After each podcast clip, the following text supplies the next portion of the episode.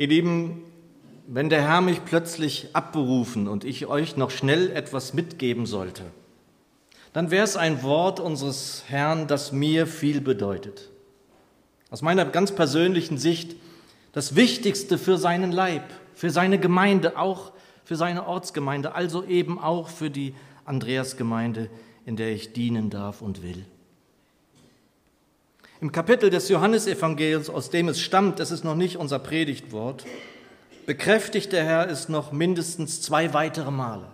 Johannes 15, Vers 4, bleibet in mir und ich bleibe in euch. Und drei Verse weiter, in Vers 7, das erste Mal, dass er es noch vertieft. Wenn ihr in mir bleibt und meine Worte in euch bleiben, so bittet um was ihr wollt und es wird euch zuteil werden. Also der Herr bekräftigt sein Wort hier nicht nur, sondern er verbindet es mit einer großen, großen Verheißung. Und dann in Vers 9, zwei Verse weiter, wenn er spricht, bleibet in meiner Liebe. Bleibet in meiner Liebe. Und das bekräftigt es auch, weil wenn wir in ihm bleiben, dann bleiben wir auch in seiner Liebe. Er ist Liebe.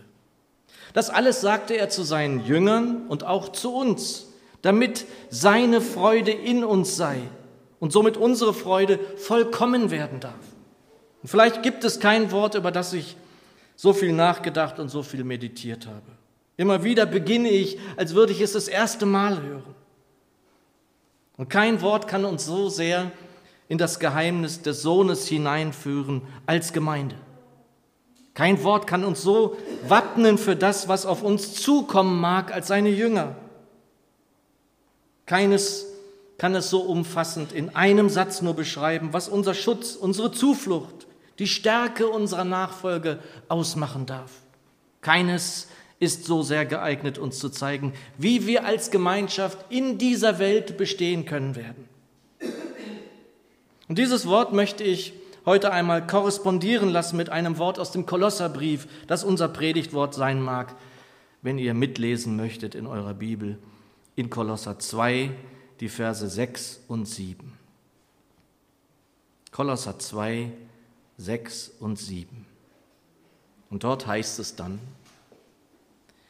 wie ihr nun Christus Jesus, den Herrn, empfangen habt, so wandelt in ihm, gewurzelt und auferbaut in ihm und gefestigt im Glauben, wie ihr gelehrt worden seid, und nehmet darin zu mit Danksagung. Herr, ich danke dir, dass du hier bist, gegenwärtig unter uns. Bitte geh durch die Reihen, wie du es zugesagt hast, und segne uns und dein Wort. Amen. Das, was uns rettet, das, was uns in die Ewigkeit führt, ist Glaube. Glaube ist nichts, was wir leisten könnten, denn wir wissen, dass uns der Herr auch das geben muss. Ja, wir können nicht mal Jesus als unseren Retter erkennen aus eigenen Stücken. Wir können ihn nicht als diesen bezeichnen, ohne die Kraft, die er uns geben muss. Der Geist lässt uns aber, lieber Vater, sprechen. Glaube ist nicht nichts, was der Mensch aus sich selbst hervorbringen könnte, nichts, was wir durch viel Bibelstudium, durch viel Forschen erzwingen, ja erreichen könnten. Glaube ist also auch ein Geschenk. Und doch ist ein starker Glaube, das einzige, das einzige, von dem ich weiß, dass er unseren Herrn beeindrucken konnte. So wie zum Beispiel bei dem Hauptmann in Kapernaum. Matthäus 8. Spricht nur ein Wort. So wird mein Knecht heil werden, sagte er zum Herrn Jesus. Und dieser Hauptmann meinte, dass er es gar nicht wert sei, dass der Herr Jesus in sein Haus kommt. Deswegen hat er gesagt, spricht nur ein Wort. Gerechtfertigt vor dem allmächtigen Gott stehen wir nur durch den Glauben allein. Und Glaube ist, je länger ich über ihn nachdenke, für mich ein Phänomen, ein Mysterium, ein Geheimnis. Manchmal scheint Glaube ganz klar, manchmal ist er für mich beinahe wie ein Rätsel, manchmal unergründlich, manchmal klar wie Glas. Und dies ist aus meiner Sicht auch nur deshalb so, da auch er sich nur mit Hilfe des Geistes Gottes überhaupt ansatzweise erkennen lässt. Wir brauchen immer den Geist, der uns lebendig macht. Ihr Lieben, der Mensch löste sich vom Schöpfer, das wissen wir. Und durch die Sünde löste er sich aber nicht so, wie Kinder sich von ihren Eltern lösen sollten, ja müssen. Es ist ja gesund, es ist notwendig, unbedingt nötig, um auf eigenen Füßen stehen zu können, ist dies eine. Eine Katastrophe furchtbaren Ausmaßes war das andere. Durch dieses sich lösen entstand die eigentliche Tragödie des Menschen, die eigentliche Tragödie der Menschheit. Und der Mensch kann nur dadurch wieder heil, wieder gesund, ja wieder ganz werden, wenn er dieses Lösen aufzuheben versucht. Wirklich möglich wurde dies im Alten Testament, im Alten Bund nie. Die unmittelbare Nähe, die Berührung sozusagen mit dem Schöpfergott, die notwendige, lebendige Verbindung zu dem lebendigen Gott wurde allein und nur durch das Neue Testament den neuen Bund wieder möglich. Nur dadurch. Nichts anderes hätte das bringen können. Dem neuen Bund im Blut des vollkommenen Opferlamms. Denn wir waren Finsternis. Der Mensch im alten Bund war es auch. Wenn Gott Licht ist, dann konnten sie damals nicht wirklich in die Nähe des Vaters kommen. Das wissen wir. Und auch wir konnten es nicht. Wir können es nur und allein durch den Mittler. Und auch hier haben wir wieder einmal eine Verbindung zu dem, was wir in der Bibelstunde vor Augen gestellt bekommen haben am vergangenen Donnerstag. Im Garten Gethsemane wurde es so schwer für unseren Herrn und Meister, dass seine Schweißtropfen zu großen Blutstropfen wurden. Nur sein Blut macht uns rein. Und meine Lieben, im Hebräischen bedeutet Glaube ergreifen, festhalten.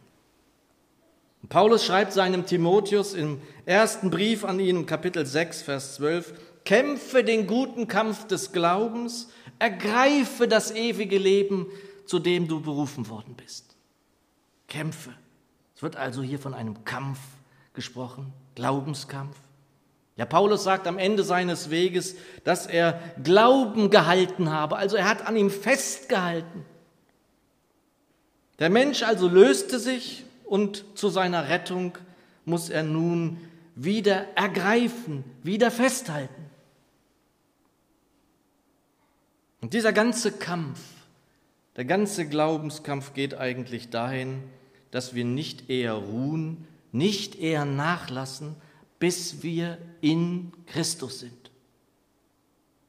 Wenn wir da angekommen sind, in Christus, dann sollen, ja müssen, dann dürfen wir bleiben, in ihm bleiben. Nur das ermöglicht uns, dass wir lebendige Nähe erfahren, dass wir Heilung erfahren, Sündenvergebung, Lebensfülle, ja Erfüllung im Leben, Kraft, seine Leitung, Liebesfähigkeit, echte geschwisterliche Nähe, die ganz in seinem Sinne ist.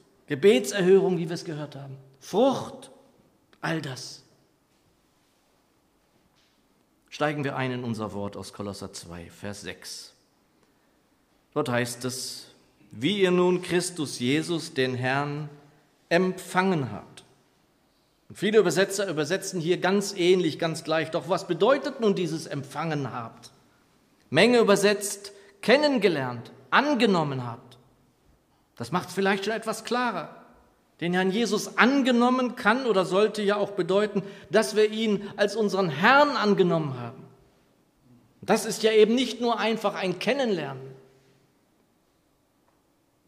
Jörg Zink überträgt, lebt nun mit derselben Festigkeit und Klarheit weiter, mit der ihr euch für ihn entschieden habt. Das ist wunderbar übersetzt, übertragen. Aber auch wenn uns diese vielen kommunikativen Übersetzungen weiterhelfen können, das sage ich ja immer wieder, um größere Passagen verstehen zu, zu können, so gefällt mir besonders gut, dass wir den Herrn Jesus empfangen haben, wie die Zürcher oder Elberfelder oder Menge übersetzen. Wir haben ihn auch empfangen eben durch den Geist Gottes, der in uns hineingelegt, hineingegeben worden ist, wenn wir uns entschieden haben für Christus, Jesus, den Herrn und Heiland. Also ihr Lieben, als erstes kennenlernen, den Herrn Jesus kennenlernen, empfangen, annehmen, entschieden sein für Christus. Weiter in Vers 6. Wie ihr nun Christus Jesus, den Herrn, empfangen habt, so wandelt in ihm. Und in ihm wandeln, wie kann oder sollte das denn aussehen? Und vor allem, so wie wir ihn empfangen haben, heißt es hier in meiner Bibel, so sollen wir auch in ihm wandeln? Also geht es auch um dieses So. Das soll tatsächlich gemeint sein, betont sein. Denn entschieden zu sein für Christus ist das eine. Doch so entschieden auch in ihm zu leben und zu folgen ein anderes. Entschieden zu sein bedeutet, sich zu entscheiden. Mir gefällt dieser Gedanke ganz besonders, dass wir uns entscheiden müssen, auch weiterhin mit ihm so klar und eindeutig zu sein, zu leben, zu handeln. Bleibt, bleibt in ihm.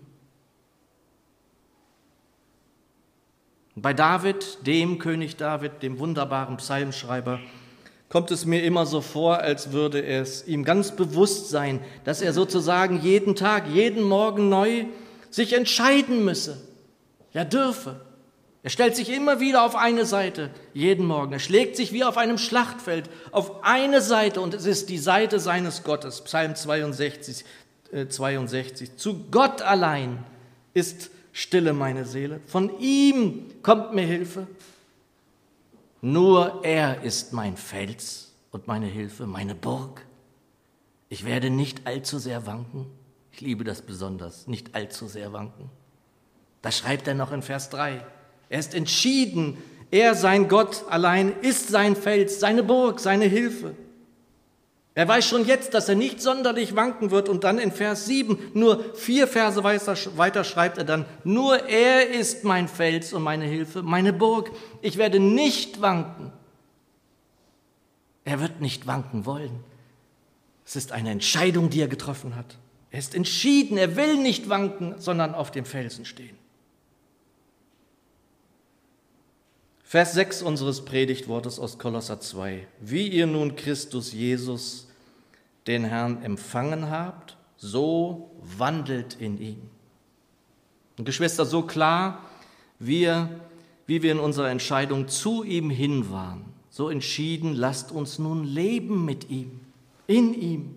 Also erst empfangen und dann leben, wandeln in ihm, ganz entschieden, täglich neu. Weiter in Vers 7, der den Vers 6 sozusagen weiterführt. Und deshalb einmal im Zusammenhang. Wie ihr nun Christus Jesus, den Herrn, empfangen habt, so wandelt in ihm, gewurzelt und auferbaut in ihm. Gewurzelt in ihm. Wilkins und der alte Menge übersetzen beide mit fest verwurzelt. Jörg Zink überträgt, wurzelt in ihm wie Bäume in der Erde. Und so sehr ich eigentlich die Zink-Übertragung mag und auch oft zitiere, wie ihr wisst, so sehr wundere ich mich hier, dass Zink dieses Bild nutzt. Warum? Gibt es nicht ein Bild, das uns da viel eher in den Sinn kommen sollte? Deshalb freut mich dann, wie Menge, der alte Menge übersetzt, wie ihr nun den Herrn Jesus Christus angenommen habt, so wandelt nun auch in ihm, bleibt in ihm fest gewurzelt. Geschwister, bleibt in, in ihm, bleibt in mir, spricht der Herr, bleibt in ihm fest gewurzelt. Und das Wort, das ich uns anfänglich nannte, das mir so wichtig ist für die Gemeinde, finden wir doch hier wieder in diesem Bild. Denn es ist doch das Bild des Weinstocks und der Reben. Wir sollen in ihm bleiben. Meine Lieben, so durften wir ihn also kennenlernen, uns entscheiden für ihn, unseren Retter. Irgendwann wird das gewesen sein. Wir haben ihn empfangen, als wir uns für ihn entschieden haben und wollen wandeln ebenso entschieden, tief in seinem Wort bleibend, indem seine Worte in uns bleiben, wie es in Johannes 15, Vers 7 heißt, in seiner Liebe bleibend, bleibt in meiner Liebe. Zwei Verse weiter. Festgemacht in ihm, festgewurzelt, mehr und mehr, dadurch gefestigt im Glauben. Und dann weiter in jenem siebten Vers. So wandelt in ihm, gewurzelt und auferbaut in ihm. Das klingt beinahe wie ein Fehler, oder? Wie doppelt gemoppelt, aber ganz sicher voller Absicht. Wandelt, lebt in ihm, festgewurzelt und auferbaut in ihm. Auferbaut. Also auf ihn allein bauend, auf dem Felsen, nicht auf Sand, wie wir wissen. Und Jörg Zink überträgt deshalb, baut auf ihn wie auf einem starken Fundament.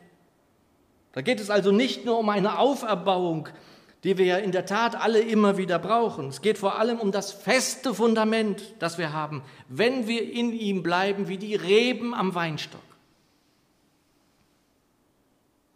Menge bleibt in ihm fest gewurzelt und baut euch in ihm auf und werdet fest im Glauben, wie ihr unterwiesen worden seid.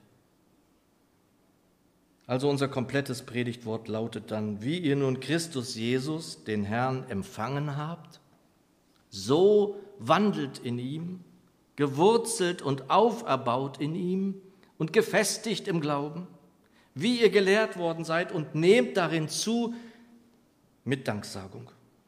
Und da ihr wisst, dass ich ein großer Anhänger der Auslegung der Schrift durch die Schrift bin, eine bessere Auslegung des Wortes aus Johannes 15 kann ich mir nicht vorstellen. Besser geht's nicht. Hier wird uns also noch mal ganz klar gemacht, wie dieses Bleibet in mir aussehen kann. Habt ihr euch für Jesus Christus als euren Herrn und Heiland entschieden, dann seid ebenso entschieden in eurem Leben mit ihm tagtäglich. Wandelt entschieden, lebt entschieden, klar und fest. Seid verwurzelt im Weinstock, bleibt in und an ihm, sucht kein anderes Fundament, sondern immer nur dieses. Habt ihr empfangen, ihn empfangen, was für ein Bild, seid also entschieden, dann wandelt und lebt auch ganz entschieden. Fest verwurzelt, auferbaut, gefestigt in ihm. Habt ihr es festgemacht mit Christus, dann haltet daran fest. Und ihr Lieben, beinahe könnten wir es überlesen, was auch so wichtig ist, nämlich und nehmet darin zu mit Danksagung. Worin also sollen wir zunehmen? Nehmt darin zu, in ihm zu wandeln. Nehmt darin zu, in ihm zu leben, indem er in euch lebt. Nicht mehr ich, Christus in mir. Das ist das Geheimnis. Ich darf abnehmen, damit er zunimmt in mir. Gewurzelt, fest verwurzelt in ihm an seinem Weinstock festhaltend und festgemacht und damit mehr und mehr auch gefestigt in eurem Glaubensleben?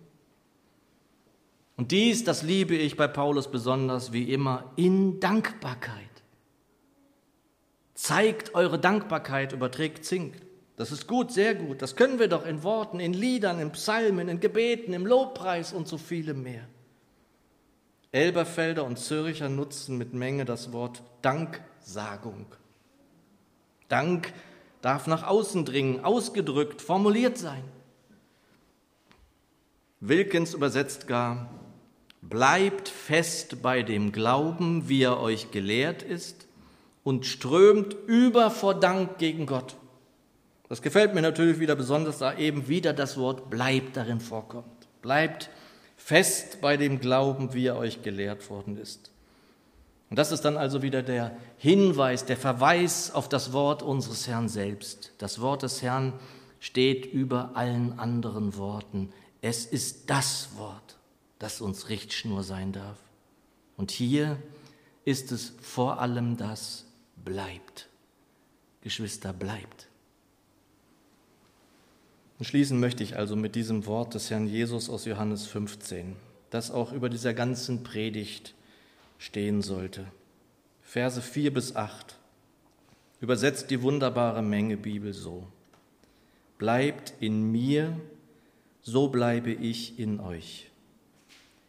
Wie die Rebe nicht von sich selbst aus Frucht bringen kann, wenn sie nicht am Weinstock bleibt, so könnt auch ihr es nicht, wenn ihr nicht in mir bleibt. Ich bin der Weinstock, ihr seid die Reben. Wer in mir bleibt und in wem ich bleibe, der bringt reichlich Frucht. Dagegen ohne mich könnt ihr nichts vollbringen.